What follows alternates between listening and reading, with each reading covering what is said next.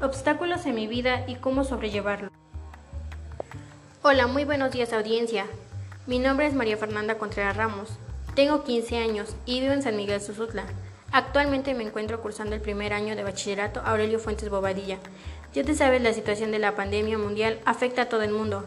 Mi meta es seguir estudiando para forjar mis estudios. En este año mi mayor meta es graduarme del bachillerato para poder lograr lo que tanto he esforzado, estudiando mucho para lograr cumplir mis metas. Es muy importante en mi vida. Meta es seguir estudiando para forjar mis estudios cada día, sacar buenas calificaciones, completar mis tareas en tiempo y forma, mejorar resultados en, el área, en áreas difíciles, tener confianza en mí mismo, ser excelente estudiante del curso, poner atención en clase para así completar y ser mejor.